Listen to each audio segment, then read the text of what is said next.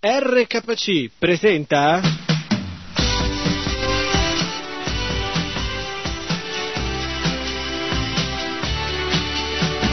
Salute e vita.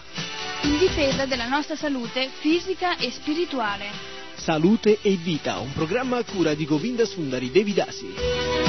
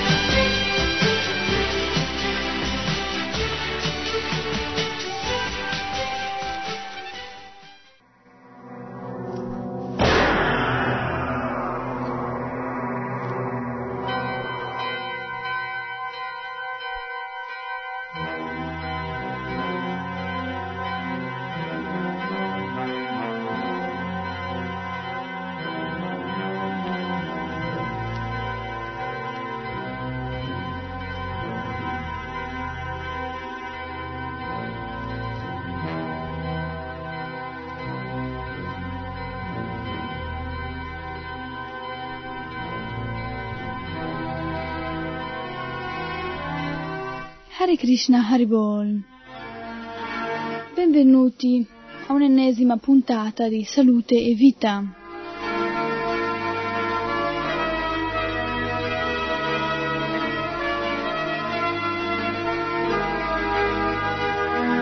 Oggi vi parlerò dell'agopuntura cinese.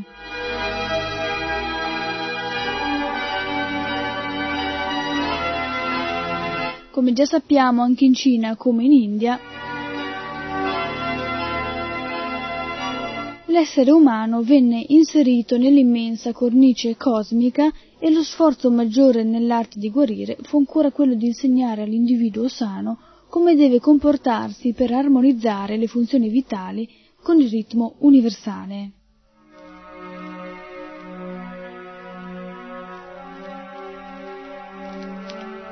Lo studio del cosmo in rapporto con l'uomo assunse anzi in questo paese le caratteristiche di una grande razionalità, tant'è vero che la saggezza dei cinesi è addirittura proverbiale.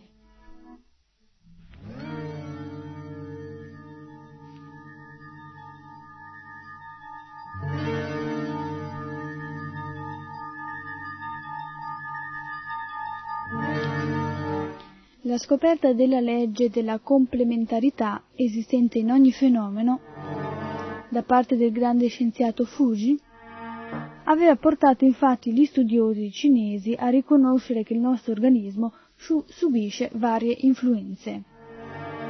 Quella lunisolare, proprio come le maree, stagionale del clima, dei venti avevano in seguito notato che tali influssi si ripercuotono su ciascuno dei nostri organi interni, i quali sono altresì influenzati dai colori, dai sapori e dai grandi processi cosmici che ai loro tempi vennero chiamati elementi. Terra, aria, acqua, fuoco e legno.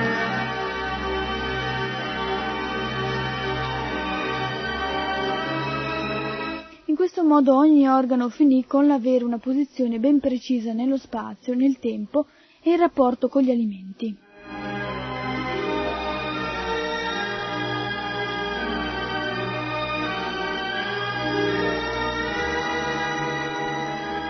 La primavera è la stagione in cui tutto si rinnova, è la stagione giovane, immatura e aspa, aspra, scusate, in cui cresce il legno.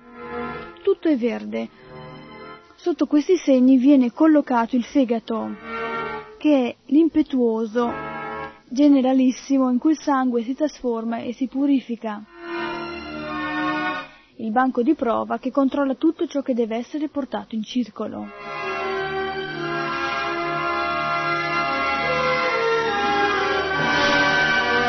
La sua bile è verde. Quando è sano gli piace il sapore agro invece quando è malato vuole il dolce, però non lo zucchero, l'amido, un po' di miele, il frutto anche.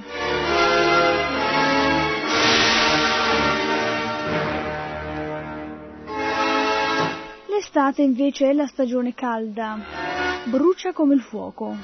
Il fuoco è rosso. Questa è la sede del cuore, il motore umano che incessantemente getta in tutto l'organismo calore e vita per mezzo del sangue che è rosso.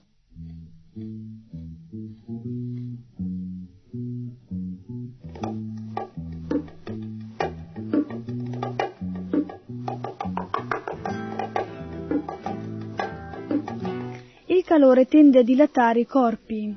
Quando è sano il cuore, il cuore vuole quindi l'amaro, che è il sapore più costrittore.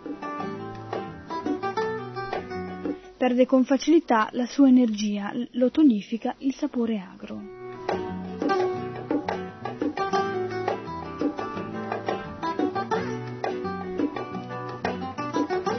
La fine dell'estate è l'epoca del raccolto.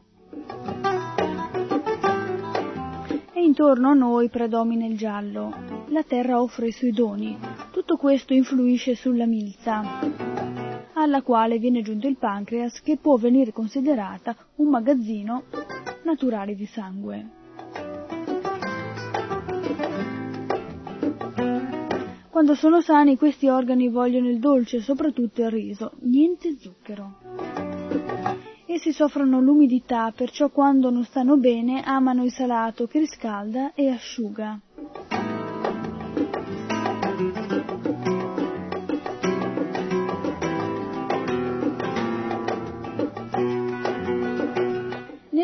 Nell'autunno viene collocato il polmone che è collegato al metallo e al colore bianco. Questo accostamento si capisce mo- meno bene. È molto probabile che abbia qualcosa a che fare con il carbonio e con le forze materializzanti incamerate dai metalli pesanti della Terra.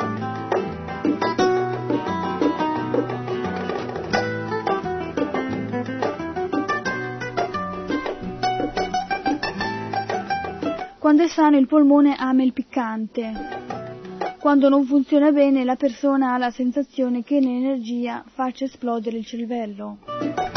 Sono allora utili le tisane che calmano l'energia, come la tisana di timo, pino, eucalipto e altri balsamici.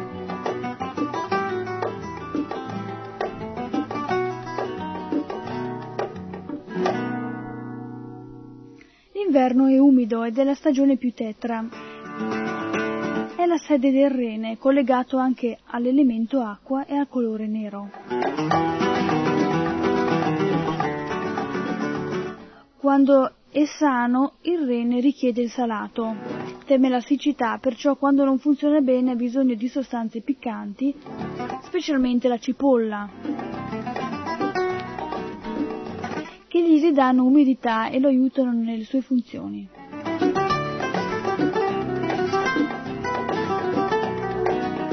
Con i sapori comunque non bisogna esagerare, consigliano i cinesi. Ogni eccesso finisce sempre con il provocare l'effetto opposto a quello voluto, anche perché può allora influire negativamente sull'organo antagonista. Nelle sue esigenze il nostro organismo è molto semplice e modesto, gli basta poco purché sia adatto.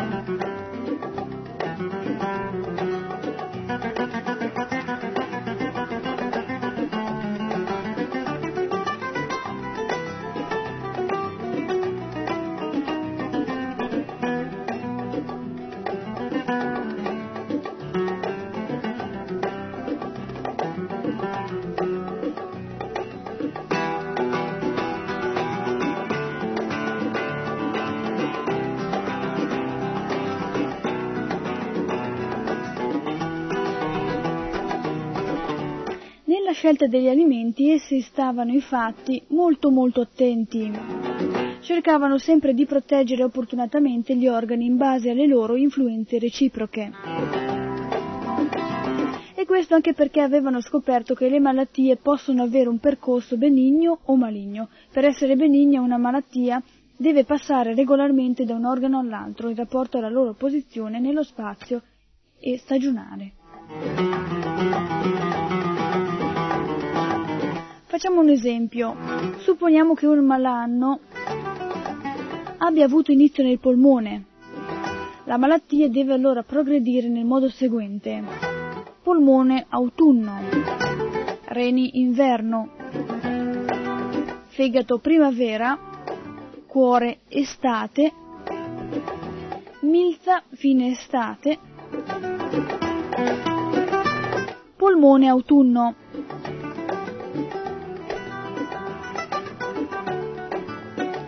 Noterà che questo genere di malattie può provocare parecchi disturbi, i quali si risolveranno però con una certa facilità, poiché il percorso è normale e termina dove ha avuto inizio.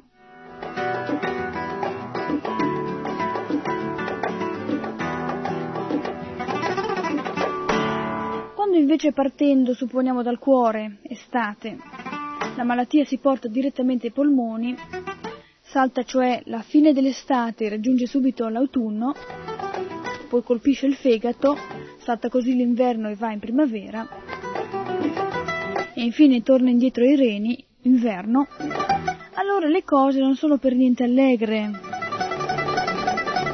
Avendo osservato la notevole influenza che i vari elementi hanno sulla salute e sulle malattie dei differenti nostri organi, una delle più grandi preoccupazioni degli antichi cinesi fu proprio quella di alimentarli armonicamente in base alle singole esigenze. In Cina, ad esempio, l'alimentazione divenne infatti una vera e propria scienza che tenne conto del luogo di nascita che lascia in ciascun individuo e delle caratteristiche somatiche particolari. del luogo di domicilio che tende a modificare quelle caratteristiche primitive. Delle stagioni, l'antico cinese non avrebbe mai mangiato, per esempio,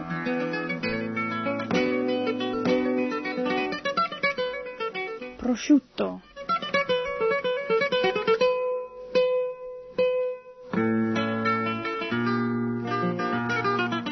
perché è un accostamento, soprattutto messo col melone, estremamente dilatatore, indigesto, che provoca un aumento enorme delle fermentazioni intestinali e un indebolimento notevole dello stomaco.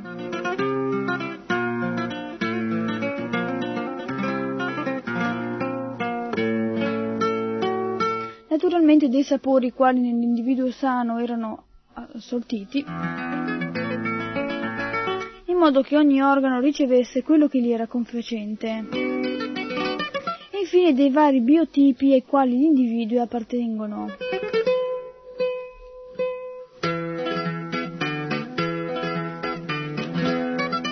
Gli antichi cinesi avevano infatti suddiviso gli individui in cinque biotipi principali e le varie classifiche tennero conto anche di determinati atteggiamenti individuali, poiché venne da essi scoperto che ciascun organo intero interno scusate, è in diretto collegamento con particolari caratteristiche psichiche che possono degenerare quando l'organismo è malato.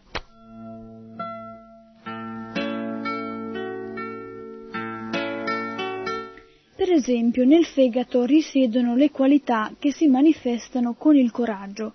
Quando il fegato è insufficiente, la persona diventa paurosa e ha lacrime in tasca. Quando l'organo è congestionato, essa si lascia trasportare con molta facilità agli scatti di collera.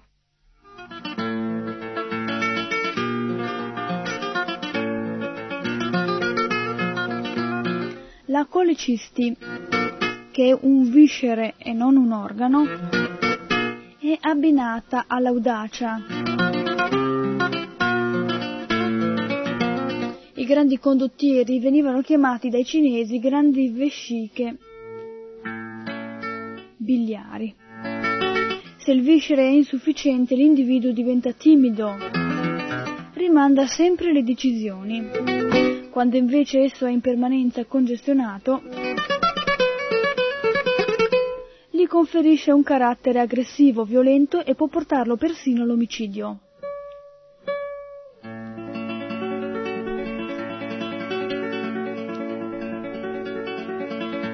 fra coloro che hanno la cistifellea congestionata troviamo gli energumeni veri e propri.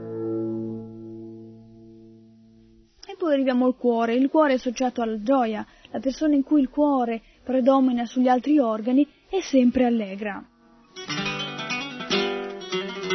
Una gioia improvvisa ed eccessiva la può però anche uccidere. E quando il cuore si ammala, essa cambia carattere, subentrano il pessimismo, l'angoscia, la sensibilità eccessiva. Lo stomaco sano favorisce l'equilibrio mentale. Molte forme di vera e propria follia sono collegate con le sue disfunzionalità. Si tratta però di una follia che induce l'individuo a fare del male a se stesso. In certe forme gravi di ptosi gastrica, cioè di abbassamento dello stomaco, la persona arriva addirittura, pensate un po', al suicidio. Il buon funzionamento della milza e del pancreas potenziano la capacità concentrativa della mente. Nelle loro eh, insufficienze l'individuo non riesce più a connettere, a concentrare l'attenzione su un determinato argomento.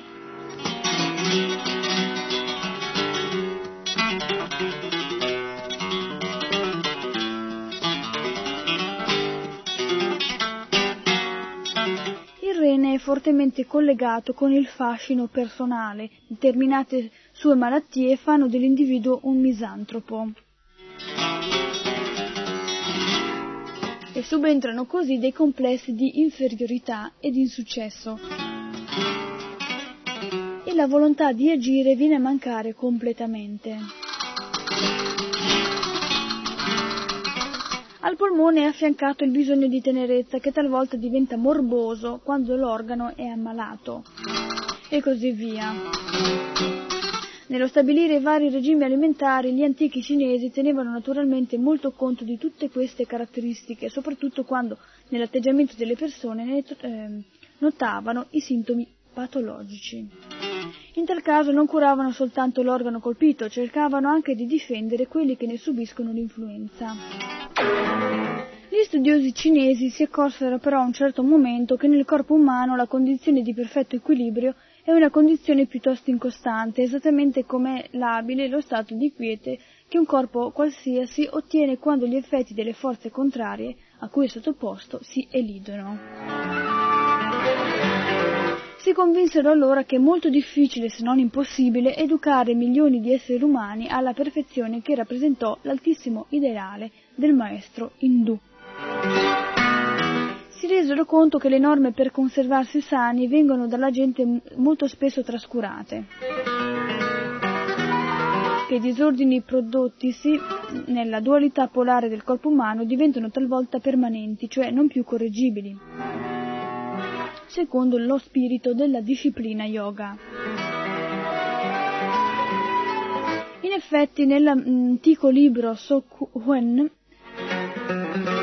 l'imperatore Hoang Ti chiede al medico Kipa come mai nell'antichità gli uomini vivessero sani fino a cent'anni, mentre ai loro tempi, a cinquanta, erano già pieni di acciacchi. Medico risponde che nelle epoche antiche gli uomini vivevano secondo le leggi di Dio, ubbidivano cioè le leggi universali, mentre in seguito si erano messi a bere alcol come se fosse acqua a cercare i piaceri e ad abbandonarsi all'intemperanza. E gli acciacchi ne erano appunto la conseguenza.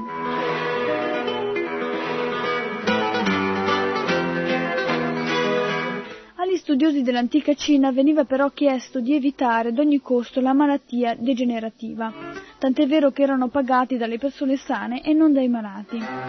Essi si tuffarono quindi nello studio dei sintomi che denunciano precocemente il manifestarsi dell'organismo di condizioni anormali, cioè di quelle alterazioni funzionali che costituiscono i prodromi delle successive degenerazioni tissulari, nell'intento di trovare il modo di arginarle in partenza.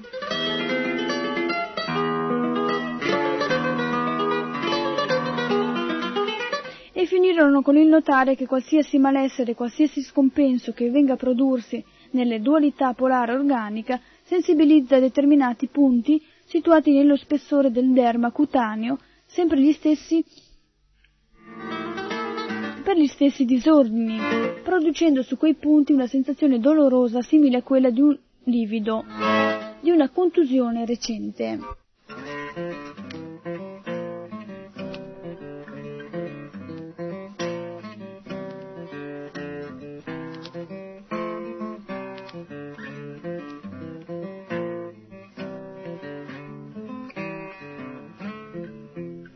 E scoprirono che i punti sensibilizzati diventano nel tempo stesso punti messaggeri e terapeutici nel disordine sottostante, poiché avendoli trattati anche soltanto con la punta dell'unghia, erano talvolta riusciti a far scomparire contemporaneamente sia il dolore locale sia la causa che l'aveva provocato.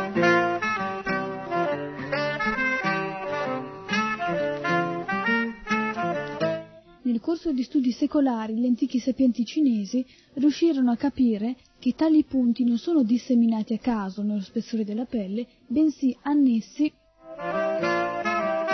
e inframezzati a determinate linee conduttrici che essi chiamarono meridiani.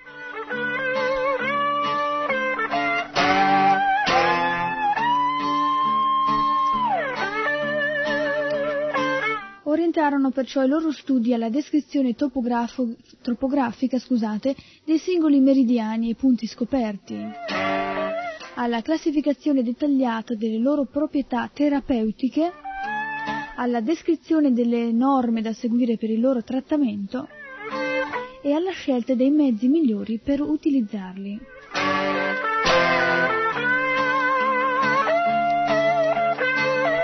Scelsero infine l'oro e l'argento, evidentemente in base alla differente carica elettrica dei due metalli. L'oro viene infatti usato quando si tratta di tonificare, di risollevare le, fo- le forze costruttive dell'individuo. E l'argento invece quando si tratta di disperdere gli eccessi che provocano sempre nell'organismo dei processi congestizi e infiammatori. Accostando poi nel corso delle loro ricerche i sintomi precursori alle conseguenze avute dai loro pazienti, gli studiosi cinesi riuscirono per moltissime malattie a descrivere in modo veramente superbo ogni minimo indizio, ogni cambiamento che si produce nella tinta del viso, negli occhi, nel comportamento dell'individuo.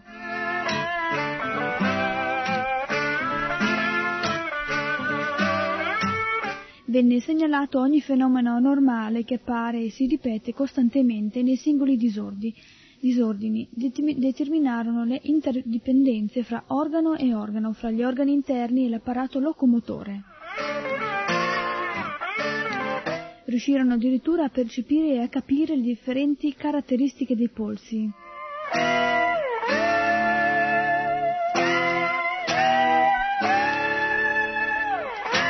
Corrispondenti a vari meridiani e a inquadrare il tutto in base alle proprietà dei vari punti. Sui sintomi che precedono le malattie degenerative, essi accolsero insomma un materiale diagnostico che sbalordisce e induce colui che si sofferma a considerarne i particolari chiedersi imbarazzato quale fondamento abbiano le accuse che l'uomo moderno muove di solito a questi suoi lontani progenitori.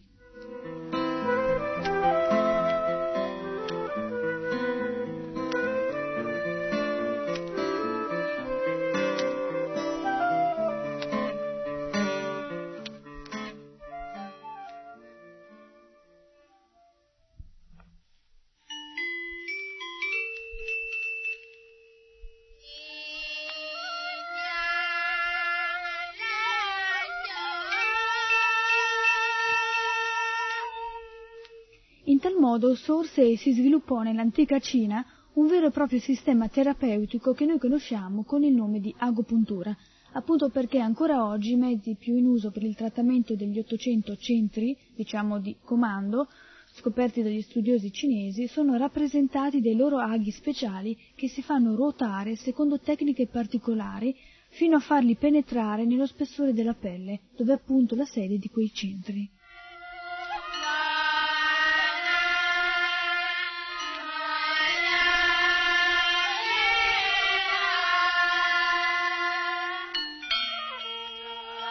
Ma in quali casi serve l'agopuntura? Diciamo che serve in qualsiasi caso di infiammazione o congestione, sia a carico dell'apparato locomotore sia viscerale, purché il tessuto colpito sia ancora recuperabile e il malanno non sia dovuto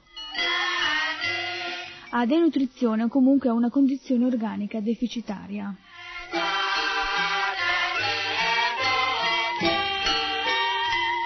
Nel beriberi, per esempio, sarebbe inutile ricorrere ai punti cinesi perché tale malattia insorge quando nel corpo umano esiste una carenza grave di vitamina B.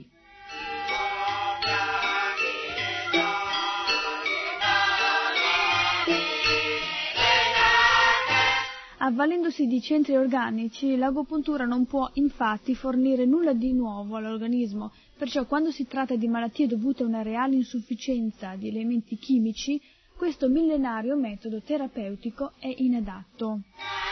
Esattamente come è inutile manovrare i dispositivi di comando che servono per far funzionare la nostra automobile quando manca la benzina.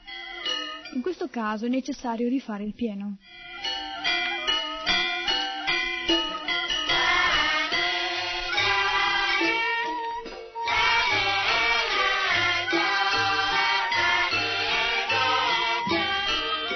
Dobbiamo dimenticare che gli uomini antichi si occuparono sempre degli scompensi che interessano la dualità polare del corpo umano e non contemplarono le malattie dovute a condizioni carenziali che in un individuo convenientemente nutrito non dovrebbero esistere. Si tratta quindi di squilibri interni che si producono in organismi nei quali non manca assolutamente niente, anzi i vari ingorghi provengono molte volte dal fatto che quegli organismi hanno persino di troppo, sono ingolfati di sostanze che superano di gran lunga le loro esigenze.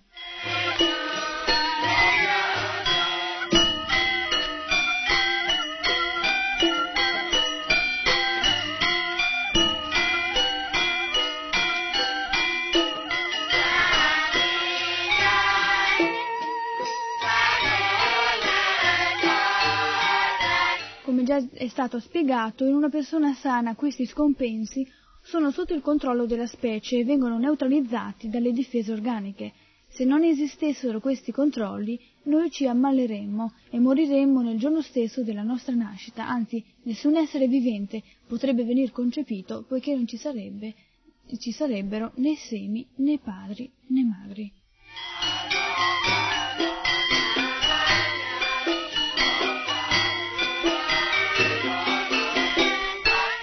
Partire dalla costante normalizzazione del ricambio cellulare fino alla neutralizzazione autonoma dell'acidosi della virulenza microbica, la specie e l'organizzazione difensive interne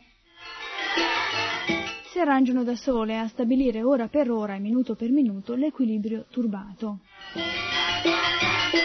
E abbiamo visto che fino a quando i vari sbandamenti di questa natura restano sotto il controllo di queste difese, noi possiamo nello spirito della disciplina yoga favorirne la scomparsa armonizzando la nostra respirazione, l'alimentazione e le nostre reazioni emozionali.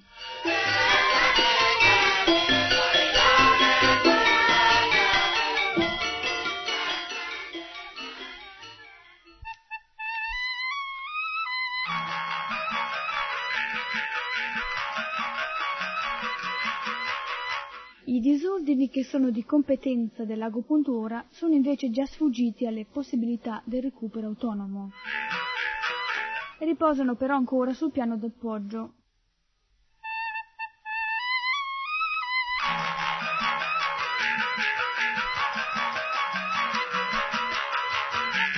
Sul piano d'appoggio costituito dalla specie. I tessuti interessati, cioè, non hanno, nessun, non hanno superato ancora la soglia massima della loro tollerabilità strutturale.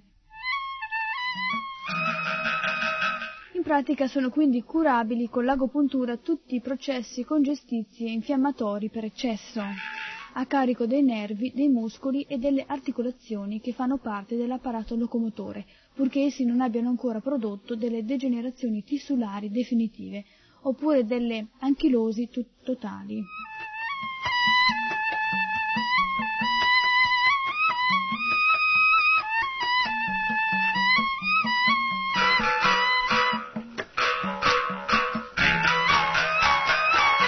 Tutti i processi congestizi e infiammatori viscerali per eccesso purché essi non siano ancora pervenuti a un punto di rottura totale, in seguito al quale i tessuti colpiti diventano irrecuperabili, nonché in tutti quei casi in cui nella lotta contro la virulenza microbica sia ancora possibile recuperare la stabilità cellulare fondamentale.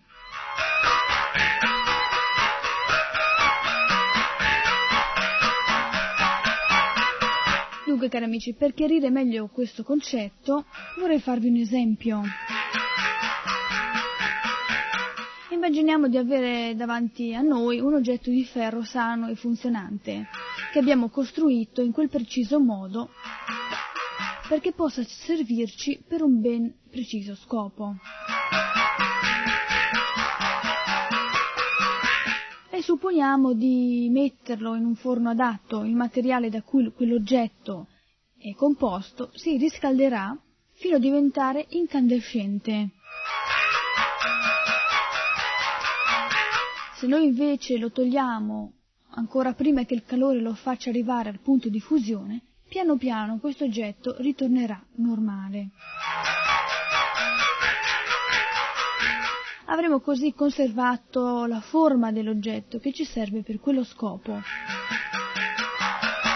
e la nostra volontà lo potrà ancora adoperare come tale. Se invece lo lasciamo arrivare in, al punto di fusione, il ferro sarà sempre ferro, anche se liquefatto, ma la forma sarà andata definitivamente perduta. Alla nostra volontà verrà quindi manca- a mancare l'oggetto.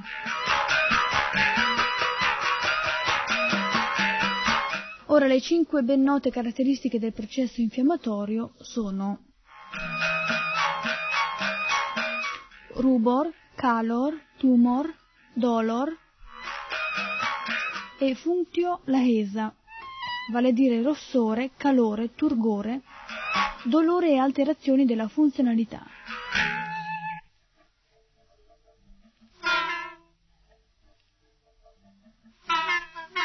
Via via che passa il tempo, queste manifestazioni patologiche, procedenti appunto da scompensi prodottisi dall'elettrochimismo dei tessuti interessati, aumentano progressivamente di intensità e descrivono come una parabola.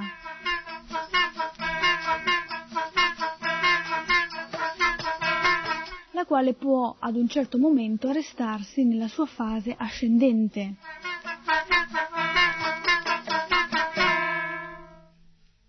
Se le difese organiche sono state in tempo utile e vittoriose, oppure può arrivare ad un culmine in seguito al quale la parabola precipita nella definitiva degenerazione tissulare e in questo preciso momento le cellule perdono ogni possibilità di recupero, sono sempre costituite da materia organica, ma non sono più cellule umane.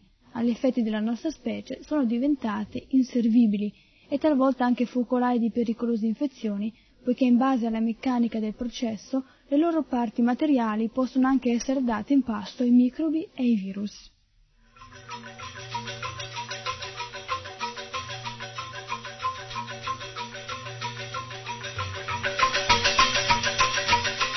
Esattamente come succede, cari amici, per quell'oggetto in ferro che fonde per eccesso di calore il processo infiammatorio nelle sue conseguenze estreme trasforma delle cellule che avevano avuto una forma e delle caratteristiche ben definite, nonché un principio che di esse aveva fatto una specie vivente nell'organizzazione di, di un tutto vivente in una massa di materia informe.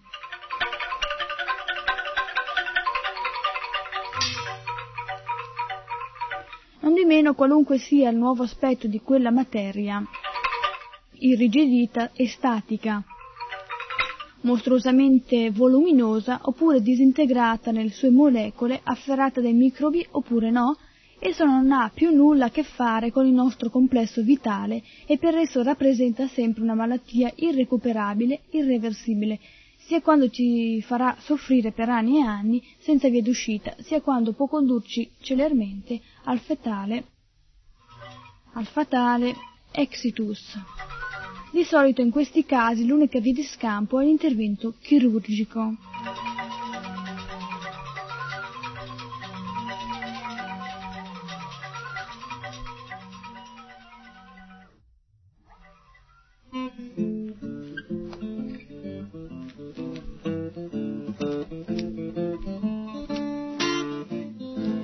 Ed ora cambiamo un po' la musica. Logicamente, se si lasciano arrivare le cose fino a questo punto, l'agopuntura non ha più alcuna possibilità di agire.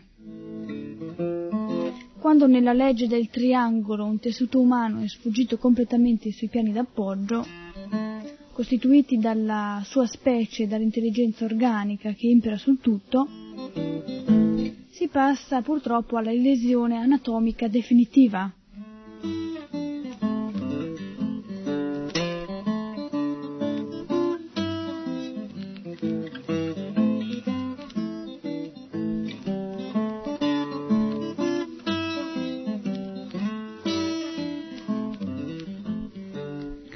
La lesione anatomica definitiva esorbita dall'azione del lago cinese. I punti cinesi guariscono invece i tessuti colpiti quando essi vengono trattati prima che la parabola ascendente del processo infiammatorio abbia avuto il tempo di varcare il suo apice supremo.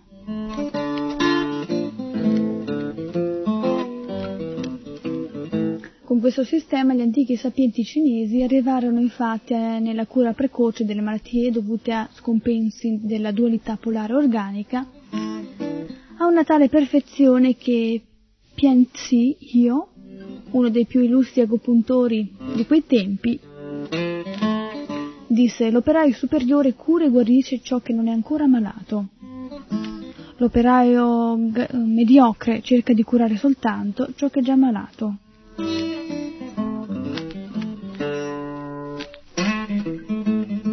Egli scrisse anche che l'agopuntura serve per curare un po' di tutto, ad eccezione di sei malattie.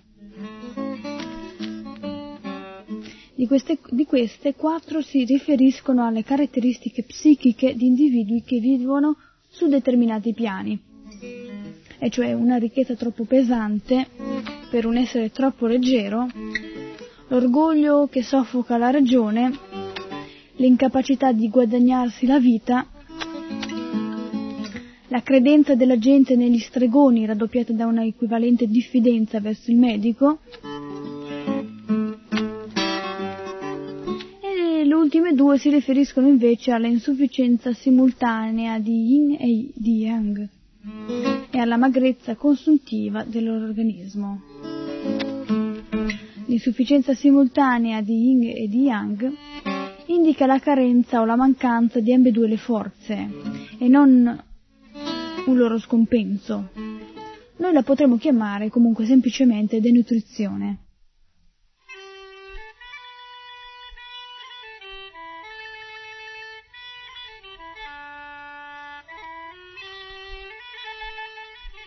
Effetti anche la magrezza eccezionale di cui parla questo medico cinese sta ad indicare che la persona o è completamente denutrita oppure talmente ammalata che il suo corpo se ne sta andando definitivamente alla deriva. Tutto questo, cari amici, ci consente di stabilire che nella patologia umana esistono veramente due ordini di malattie ben distinti e inconfondibili. L'uno proviene dallo stato deficitario dell'organismo e queste malattie devono quindi venire curate con dei mezzi che arrivano dall'esterno. L'altro invece si produce in organismi che sono forniti di tutto il necessario.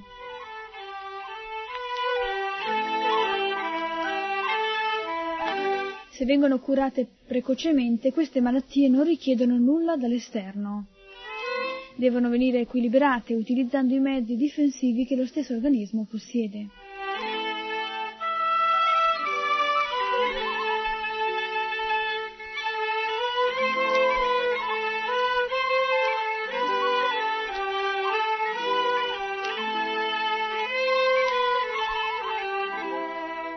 Nel primo ordine di malattie eccelliamo noi, per il secondo dovremmo riconoscere la superiorità dei metodi antichi, a questo punto anche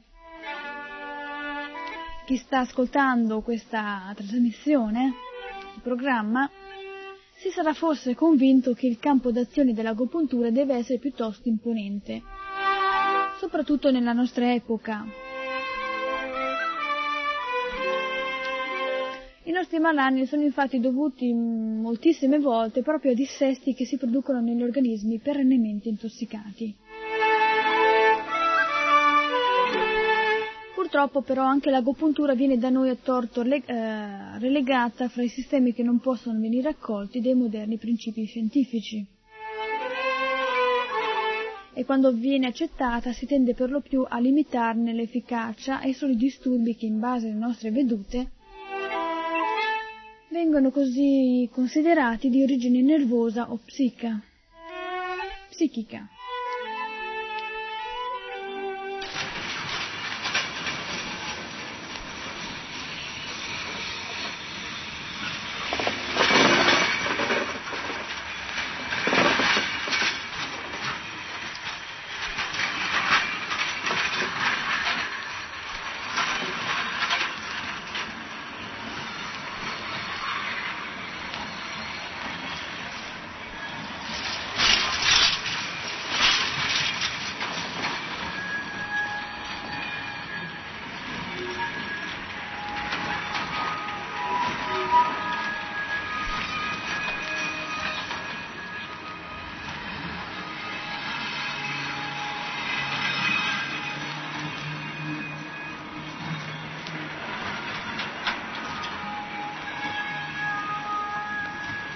Bene cari amici, anche quest'altra puntata di Salute e Vita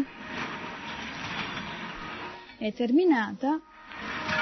Abbiamo parlato dell'agopuntura cinese e continueremo questo argomento anche nelle prossime puntate sicuramente, eh? visto che è un argomento che ha interessato molti di voi.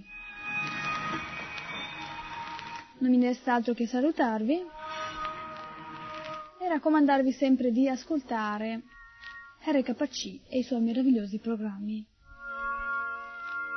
Hare Krishna Haribol.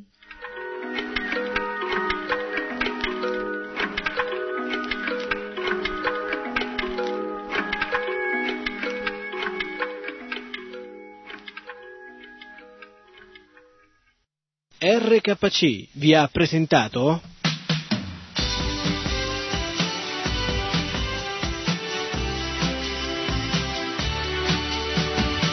salute e vita.